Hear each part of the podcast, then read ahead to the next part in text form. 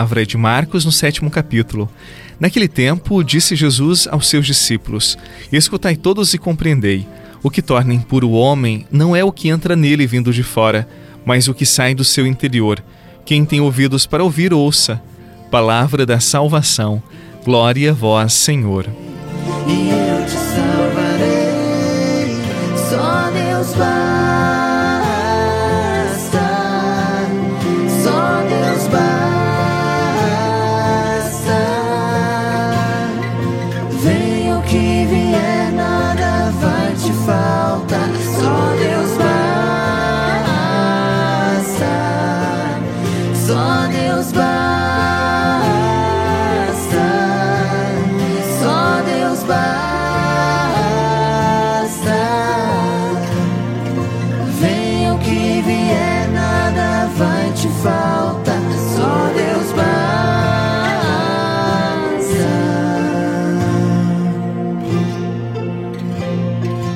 Existe um tempo certo para cada coisa, existe um momento debaixo do céu.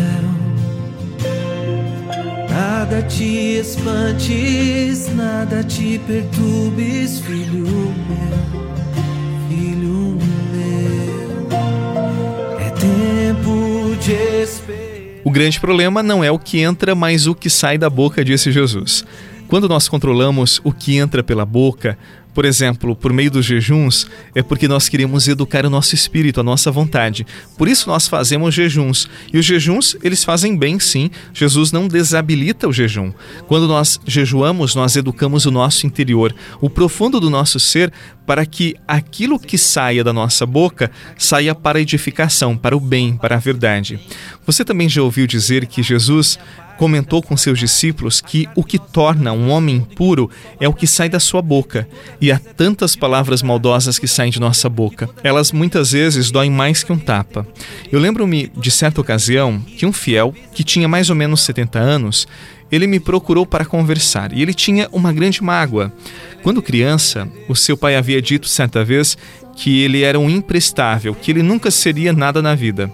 Aquele homem, como eu disse para você, ele já tinha quase 70 anos e ele continuava uma criança ferida, machucada. Ele nunca tinha conseguido superar as palavras que ouvira da boca do pai. E aquele senhor, ele carregou aquelas palavras por quase 70 anos e todos os dias aquela palavra o feria e a ferida aberta por ele nunca cicatrizava. Ela ainda estava purulenta. O pai já havia falecido fazia tempo, mas as palavras daquele pai continuavam muito vivas e ferindo todos os dias aquele filho. Veja, a palavra, ela tem um grande poder. Aquilo que sai de nós pode promover a vida ou a morte lenta de uma pessoa. Não é apenas controlar o que sai, não é apenas educar a língua, controlar a boca, mas, sobretudo, educar o nosso espírito para aquilo que é santo, para aquilo que agrada a Deus. Assim, a nossa vida, as nossas palavras promoverão o bem e serão bênçãos na vida de tantas outras pessoas.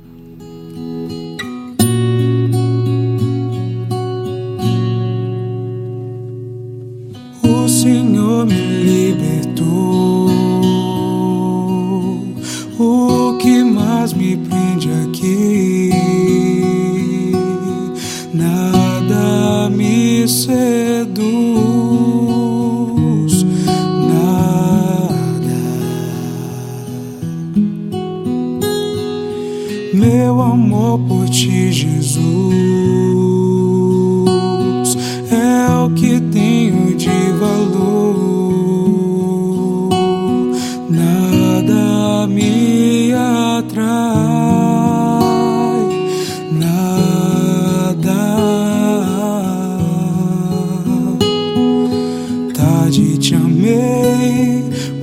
te encontrei, amor.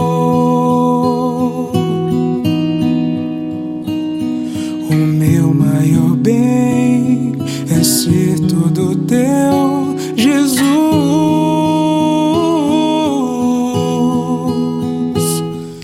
Você sabe que a Igreja Católica, ela prescreve o jejum para todos os fiéis e alguns dias da semana orienta que não se coma alguns tipos de alimento.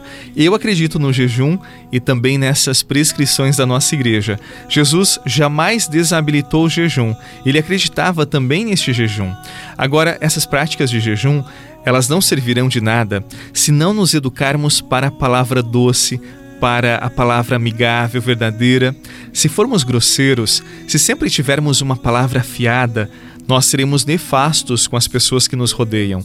Por isso, não esqueça que aquilo que sai da sua boca pode edificar ou destruir uma vida.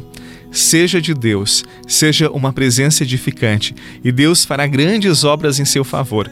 Por isso, durante esse dia, recorde: a sua palavra tem um poder, um poder de edificar ou de destruir. A escolha é sempre sua.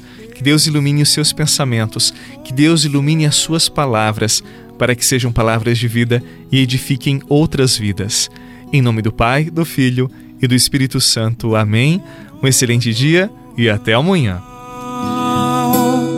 Nem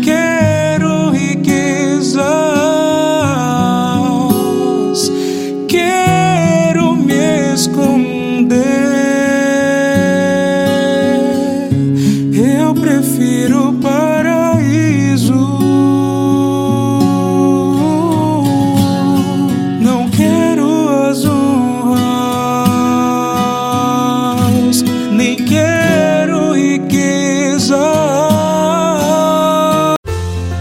Você rezou com o Padre Eduardo Rocha, pároco da Catedral de Tubarão. Você pode acompanhar todos os dias pelo Spotify, Deezer, Castbox, Google Podcasts e YouTube. Basta procurar Oração da Manhã com o Padre Eduardo Rocha. E se preferir para receber pelo WhatsApp e Telegram, envie a palavra oração para 48 996 44 1433.